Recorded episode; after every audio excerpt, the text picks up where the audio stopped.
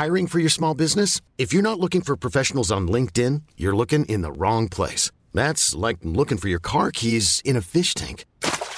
LinkedIn helps you hire professionals you can't find anywhere else, even those who aren't actively searching for a new job but might be open to the perfect role. In a given month, over 70% of LinkedIn users don't even visit other leading job sites. So start looking in the right place. With LinkedIn, you can hire professionals like a professional. Post your free job on linkedin.com slash achieve today.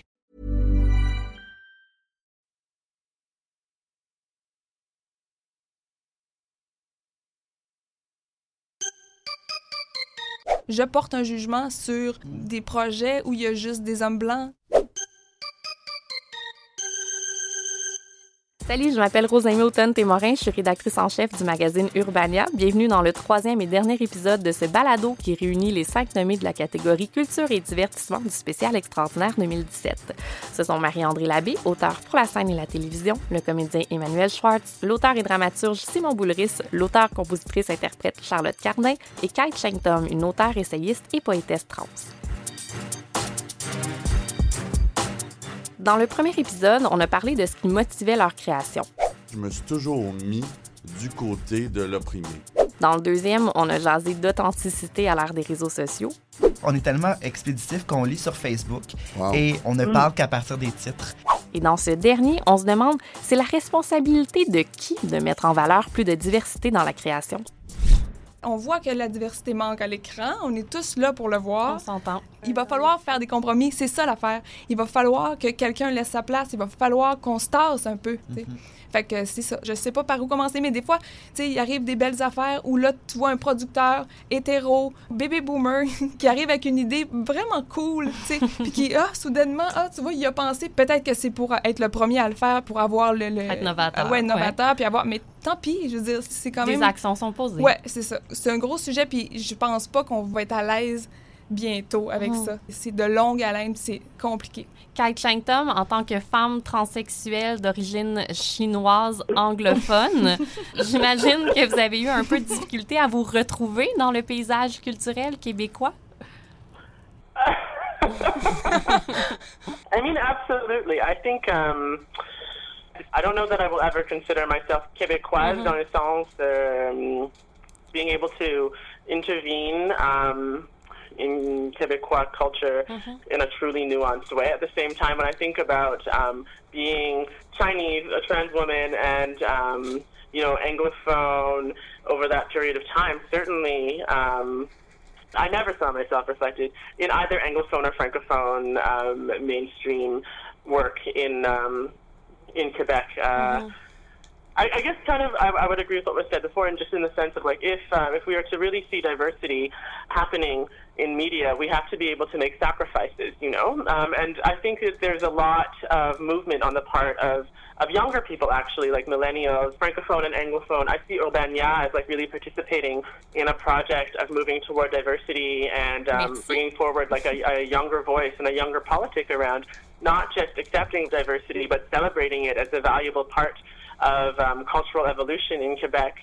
And sacrifices have to be made if we really want to to move forward, say trans women or trans women of color in making media production, we have to be ready to fund them, like to give trans women money for making art and to put their voices at the front of the line. And sometimes that really means compromising on business or taking a risk on what has been known to be marketable in the past. And I think this comes back to the discussion we had earlier for uh, branding and authenticity. We could e- really easily reshape that question for media in general into a question of branding and marketability versus justice and integrity. Um, and I mean, not to judge what anyone else is doing too harshly. Okay, well, no, I mean, like, I, I you know, we, we all make judgments. Um, I think I would say that uh, we have to be brave. I would say that those uh, media makers in Quebec who really align themselves with justice and with interculturalisme in Quebec have to um, have to take a stand and be ready to um, step backward to allow new people to step forward, which I suppose is, uh, you know, a bit of a radical stance. Non, mais c'est c'est quand même un, un point important. Je considère donner ma démission la semaine prochaine. Je suis ébranlée. C'est compliqué, même, oui. même nous, dans, notre- dans nos avancées d'artistes. Mettons, moi, je considère que I just cracked the shell. Je viens juste d'arriver. D'émerger. tu sais. C'est certainement pas le temps de prendre un break. Mais, Mais à quel moment doit-on À quel moment il faut le faire? Mais puis oui, comment je faut, comment commencer à le réfléchir? Ben, la solution, c'est c'est de travailler conjointement. Puis ça, ben, à la seconde où euh, on a une opportunité de- d'écrire quelque chose à deux, ou dans, dans mon cas, c'est sûr que je- naturellement, je vais aller vers, vers quelqu'un qui n'a pas les mêmes aptitudes que moi. Donc, l'effort ne devrait pas être, ça devrait Mais pas être un effort. Mais sais. Charlotte Cardin, par exemple, vous avez collaboré avec un rappeur anglophone sur une Bon. chanson et on en discutait au bureau. puis on disait, c'est drôle parce que, il est connu dans le Montréal anglophone, alors qu'il y a deux solitudes. Tu sais, que c'est pas un, dead- un des gars des Dead c'est pas un des gars d'À la Claire ensemble, mais voyons, d'où sort-il? Puis c'est aussi le fait qu'on vient de, de milieux totalement différents. Lui a été élevé dans Montréal, dans la petite Bourgogne. Tu sais, il, a- il a vraiment comme vécu des choses complètement différentes de moi. Puis moi, c'est ça qui m'intriguait. Puis c'est pour ça que j'avais le goût de, de faire ce duo-là avec lui. À la base, cette chanson-là, je l'avais écrite.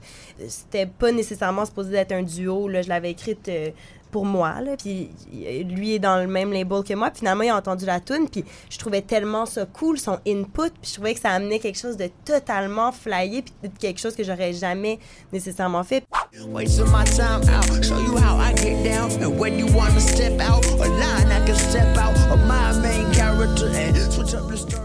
Mais je pense que ces moments-là, puis ces unions-là, elles doivent se faire naturellement, tu sais, parce Oui. que si on essaye, ça paraît, Ça paraît, tout de suite c'est que c'est inauthentique, tu sais. C'est pas en se disant, OK, fait que, ben, prochaine fois que je fais une émission, faut qu'il y ait un noir, faut qu'il y ait un homosexuel, faut qu'il y ait... Non, faut juste que ce soit comme, ben, ça fait partie de notre réalité, fait que naturellement, je vais écrire là-dessus, tu sais. Je pense que les gens doivent juste être conscients de ça. Oui. Mais, le fait, le fait qu'on en discute, c'est bien la preuve qu'on n'y est pas encore. Euh, Exactement. Non, mais c'est ça, Exactement. exactement. que- c'est vrai, comme, ça. comme, tu sais, tu- je sais que les des chemins de traverse qui nous amènent à, à changer nos paradigmes sont, sont mystérieux, mais je me demande par où ça va venir. Ça vient de, de, de l'éducation puis du milieu du travail social, d'abord et avant tout. Mais il y a une part éducative, qu'on le veuille ou non, à la culture. Pour moi, plus on va voir de diversité, plus ça deviendra commun. Plus nos réflexes seront aiguisés. Mais est-ce que c'est votre responsabilité? Est-ce que vous devez y penser? Peut-être pas. C'est des grosses questions. Mhm. Oh my God. Aïe. OK. Euh, moi, je pense que oui. Je pense que c'est notre On- responsabilité. Moi, je, Ouais. je le prends sur moi. Mais je le prends sur. Oui. Avec les privilèges que j'ai, ben oui. Je dis pas qu'il faut forcer puis qu'il faut, faut virer fou avec ça. naturel, mais, Mais, mais moi, si- quand, quand je- c'est en réfléchissant juste au départ, à l'étincelle, si- s'il y a la possibilité, Ouais. oui. Moi, je porte un jugement sur des projets où il y a juste des hommes blancs? moi aussi. Je, je vais porter un Ouais, jugement. absolutely. Ça- donc, c'est important. Oui, oui, euh, c'est ça. Fait que maintenant que je le vois, je peux plus faire comme si je, je le voyais plus. Mais une fois que t'as- c'est un processus qui va s'améliorer, maintenant le- les gens le disent plus, le, le disent davantage, on, on a moins de raisons de pas le voir. Moi, quand on le voit Ouais. pas, je trouve ça douteux. C'est vrai. Simon Boulris, le quotidien Le Devoir vous a demandé d'associer un mot à l'année 2017 euh, et votre réponse fut Je pressens que plus que jamais en 2017, les gens vont chercher le divertissement, le réconfort et ultimement la consolation pour surmonter nos peines collectives, comme on se plonge le nez dans un immense bol de crème glacée quand on est en peine d'amour. Alors, autour de la table, je veux savoir ce que vous en pensiez. En 2017, est-ce qu'on va avoir besoin de créateurs comme vous plus que jamais? Parlez-moi de votre rôle en 2017. je sais pas. Comme je- réponse je- je narcissique, genre, il devrait avoir un million de personnes comme nous. Des créateurs, en Juste fait. préciser, quand j'ai parlé de consolation, je- je- c'est ce que je pressentais de la société dans laquelle je vis. C'est pas Oui. nécessairement ce à quoi j'aspire Non. du tout.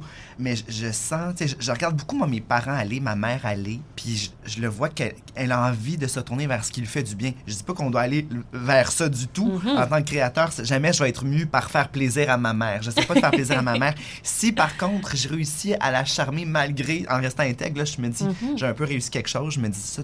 Non, mais moi, je suis d'accord, en fait. Puis euh, je comprends qu'on n'aspire pas à ça, mais j'avais la réflexion qu'après chaque événement grave, par exemple les nombreuses tueries qui ont eu lieu en 2016, on se tourne rapidement, collectivement, sur les réseaux sociaux vers des dessins porteurs. On se tourne rapidement vers l'art pour effectivement se consoler. Moi, je crois que de plus en plus, on a le réflexe, peut-être qu'on l'a toujours eu en même temps, de se tourner vers l'artiste, vers le, vers le créateur pour trouver le réconfort. Je suis tout à fait d'accord avec vous, Simon. Cela dit, je me demande si en 2017, vous, c'est un rôle qui vous interpelle, celui de réconforter le Québec. Moi, je citerais euh, Je ferai encore de la titrologie, si, si permis. Ah, ah ouais, donc. Ah, ah ouais, donc. Droite. Ah ouais, fais-toi. C'est Stig Dagerman. Ben oui, notre besoin de consolation est impossible à rassasier. Wow. C'est son testament, son testament littéraire. Il a écrit ça, puis il dit Je peux mourir après ça. Ben, je pense qu'il voulait mourir. Là. Effectivement, ça avait pas l'air d'un gars très heureux. Non, il était pas doué pour un nom. Mais c'est une grande œuvre. C'est grandiose. C'est- C'est C'est ouais, c'est absolument c'est extraordinaire. une plaquette et c'est bouleversant. Mais c'est une phrase magnifique, donc on aura toujours besoin d'être consolé. C'est c'est ce que je sentais de cette lecture-là. Puis je me, même si dans le spectre je suis loin de lui, je me reconnaissais complètement dans ce colmatage nécessaire qui est impossible. Impossible à rassasier. Ouais. Cette image de plaie me parle beaucoup, puis ça me fait faire euh, le- un peu d'association libre, pardonnez mon coq à l'âne.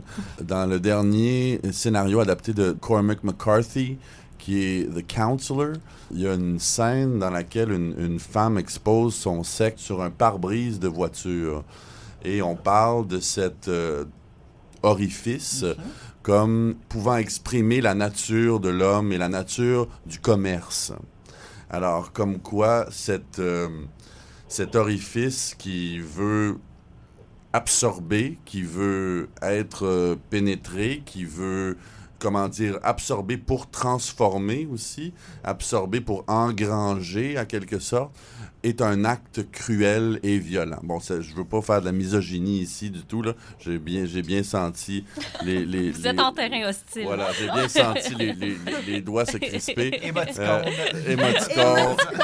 je lève les je lève les bras comme ça mais euh, tu sais pour moi le- le- la nature d'un spectateur n'est pas différente non plus c'est comme une- on veut juste avaler on veut juste se réconforter en ayant Ouais. quelque chose de chaud dans la gueule puis tu sais sentir que ça nous fait du bien en descendant dans la gorge.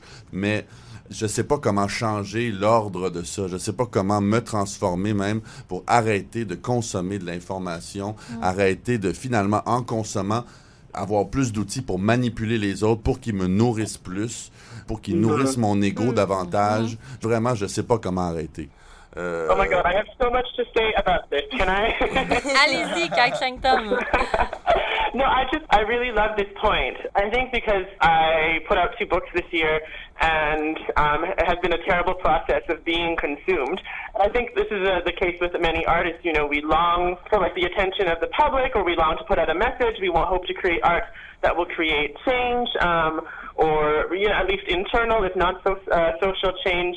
And what ends up happening is a process of being consumed, of being swallowed, digested, um, like constantly being asked to recreate, to reproduce in the capitalist sense. Um, to the question about uh, réconforter and like the role of art, there's a great quote. I can't remember who said this from some English-speaking writer. Art should comfort the disturbed and disturb the comfortable. And I really believe this, you know. I think that it is the role of the artist to be an agitator. Comfort or um, validation can take place in the form of catharsis. But um, I think the true role of art is to reflect what is happening in society. And if that means saying things that are uncomfortable, then I think we need to say those things that are uncomfortable, that are disturbing, that move people. When I think about um, how to shift the role of consumption or the role of the consumer. I think we really have to challenge our audiences, our public, by asking them to contribute something back, you know, um, and by encouraging more people to be artists. I really do think we have to break this uh, paradigm of there being like um, a separation between professional art and amateur art in the sense that everyone is capable of participating in cultural creation. The model where one person becomes famous and becomes a millionaire by selling uh, a million books or a million records really has to be has to be brought to an end. J'adore comment vous nous invitez à la fois à devenir artiste et à brasser de la marde en 2017. Je trouve que c'est un message inspirant. Merci d'avoir pris le temps de jaser aujourd'hui. Merci pour le travail que vous faites. Merci pour ce que vous apportez à notre culture. Alors, euh, merci infiniment pour tout. Simon Boulris, Kyle Chengtom, Marie-André Labbé, Emmanuel Schwartz et Charlotte Cardin. Merci à CIBL pour le studio, à euh, Carlo Bellomo pour la technique et à Émilie Rochon-Gruzel pour la coordination. Pour découvrir les 50 Québécois et Québécoises qui créent l'extraordinaire en 2017, euh, je vous invite à vous procurer le magazine Urbania en kiosque ou sur notre boutique en ligne. Et si Simon Boulris l'accepte, j'aimerais qu'on se quitte sur un extrait d'une autre chanson de Charlotte euh, Cardin, peut-être un, un duo, mais euh, Ben, embrasse la marginalité de ta voix, Simon. OK. And I wash off all the dirty, dirty thoughts I had about you. know. Mais je dis jamais les bonnes paroles. Ben oui. Ben non, mais c'est tous les bons sons. Phonétiquement. Phonétiquement, ça se ressemble un petit peu. Merci tellement. Merci monde. Merci beaucoup. Merci à vous. Bye.